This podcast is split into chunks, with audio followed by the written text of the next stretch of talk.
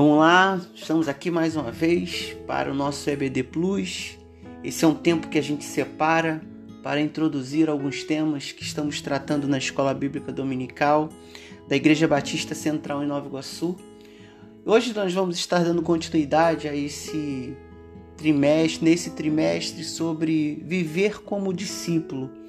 E hoje na lição nós vamos estar tratando sobre a nossa busca por construir um relacionamento discipular.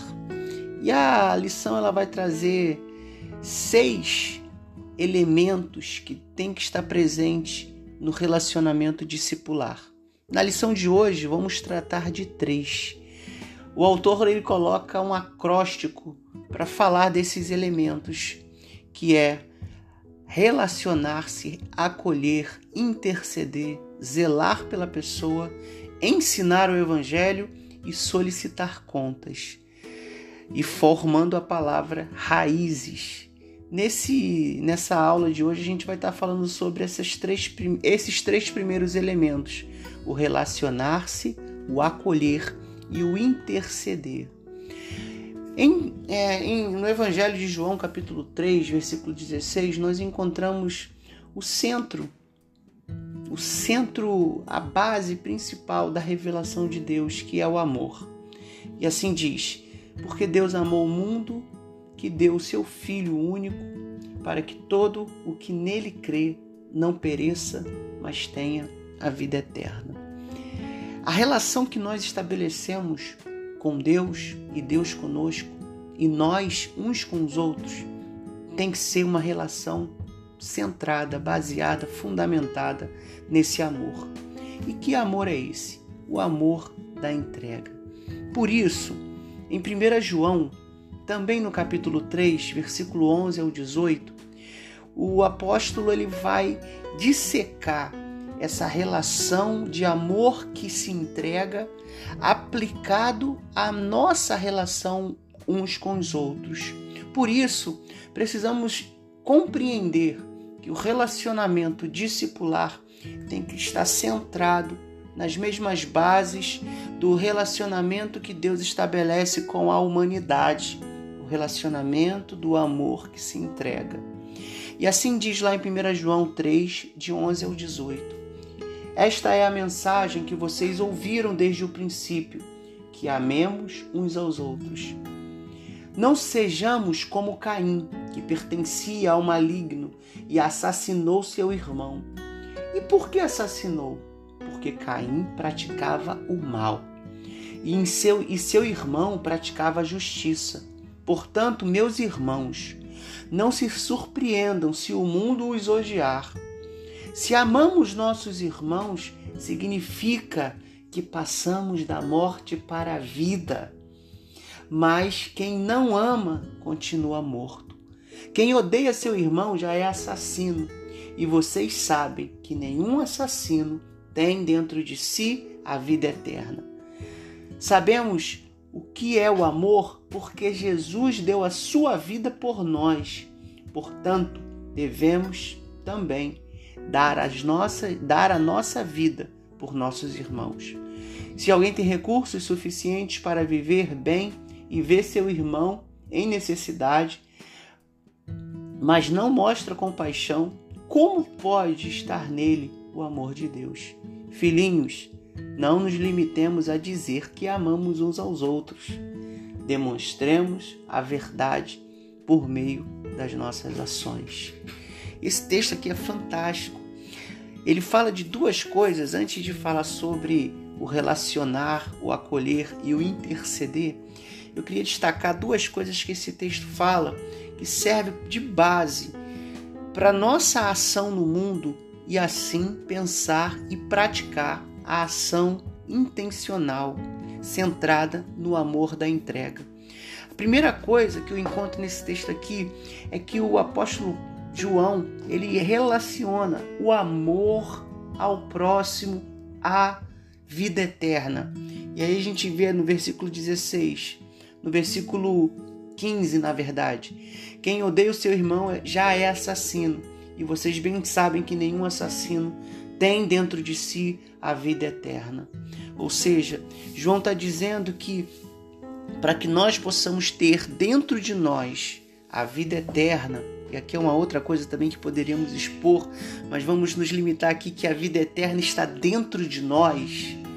Para nós termos a vida eterna dentro de nós, precisamos aprender a amar com amor de entrega. Isso é fundamental.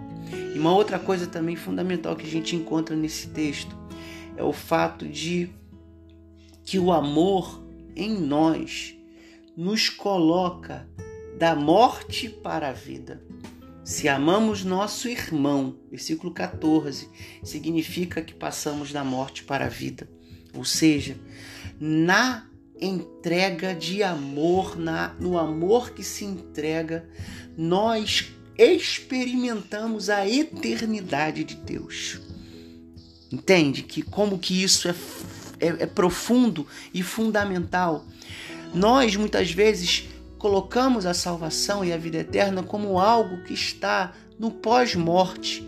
Mas João vem trazer isso para a vida, porque João está trabalhando sempre com a ideia de que o Verbo se encarna. Deus, através de Jesus, se torna carne e habita entre nós. E habitando entre nós, nós experimentamos dentro de nós a vida eterna quando nós amamos uns aos outros. Quando nós passamos a amar o nosso irmão, nós deixamos de estar mortos e passamos a ter a vida, e essa vida eterna está dentro de nós. Por isso, relacionar-se, acolher e interceder precisa ser entendido como demonstrações da prática do amor. Quando nós nos relacionamos a partir desse paradigma da entrega e não apenas da palavra falada, esse amor de Jesus que deu a sua vida por nós, portanto também devemos dar as nossas vidas pelos nossos irmãos. Esse devemos se torna como algo é, algo que não tem como nós nos desvencilharmos dessa ideia, dessa necessidade que se apresenta. Ou seja, para o cristão, não tem como não amar o irmão. É algo que está atrelado à nossa nova natureza. Está dentro dessa nossa nova natureza de, de vida eterna. Por isso, quando nós experimentamos que Jesus deu a sua vida por nós, nós nos colocamos nesse dever, não como uma obrigação, mas como uma necessidade, como, como é respirar, como é se alimentar.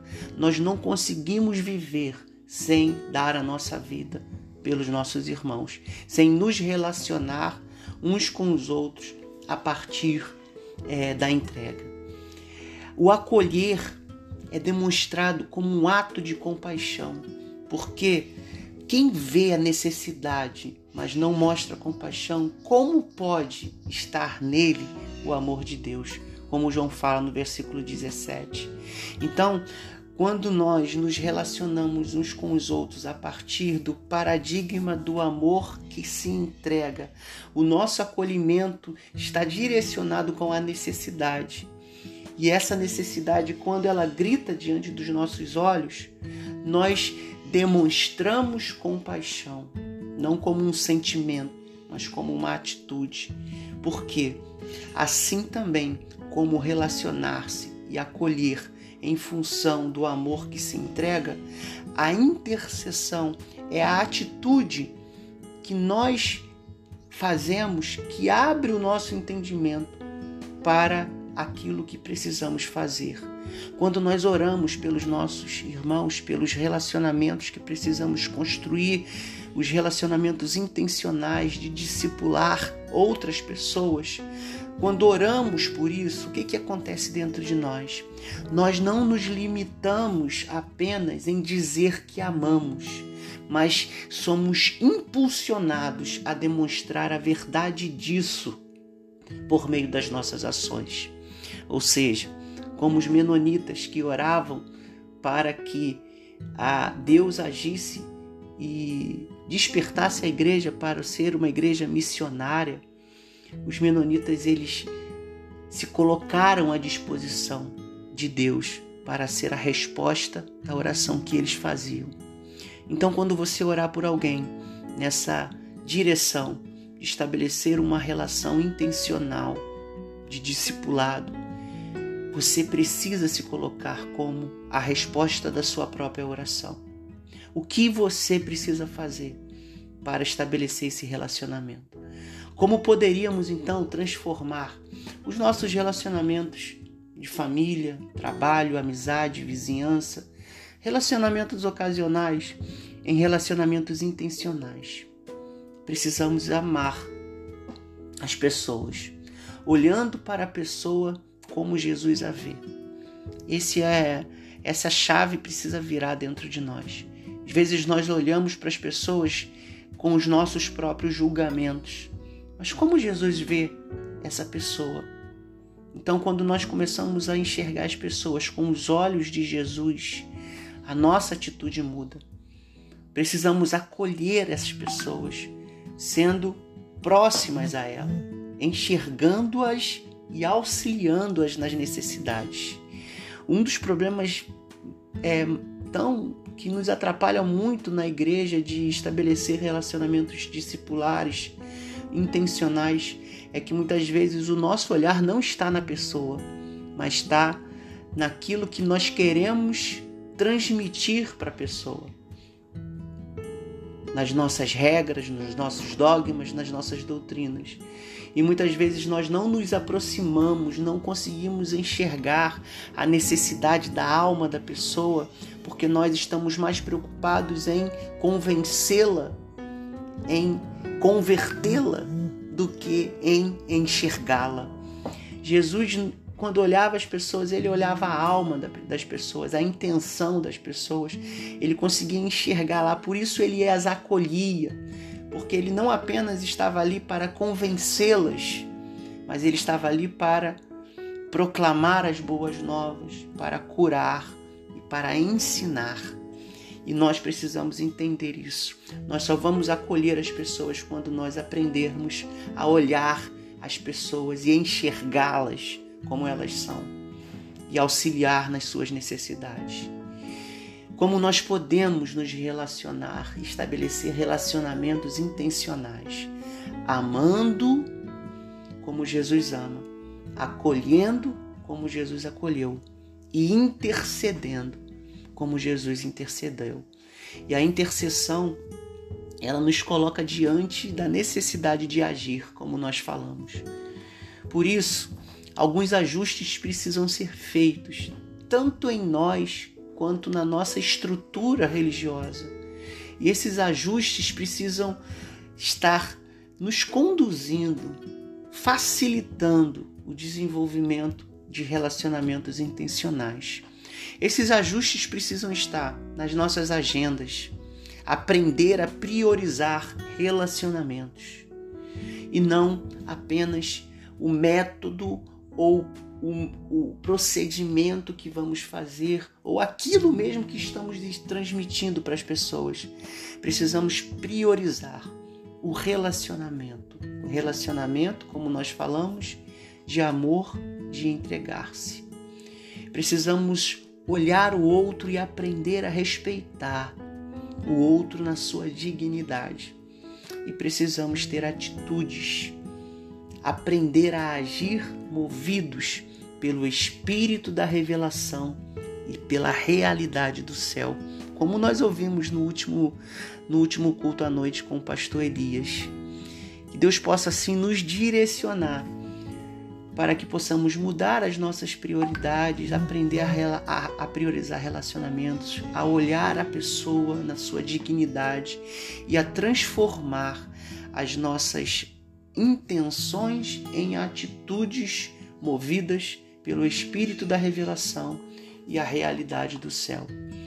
Na próxima semana, nós vamos falar sobre o zelo, sobre o ensino e sobre solicitar contas na nossa busca por estabelecer relacionamentos intencionais. Que Deus possa nos abençoar, que você possa colocar algumas pessoas na sua lista de orações orações direcionadas para que você possa estabelecer com essas pessoas relacionamentos intencionais, sinceros, centrados no amor da entrega, de tal forma que você possa ser um instrumento de acolhimento e de demonstração do amor de Deus.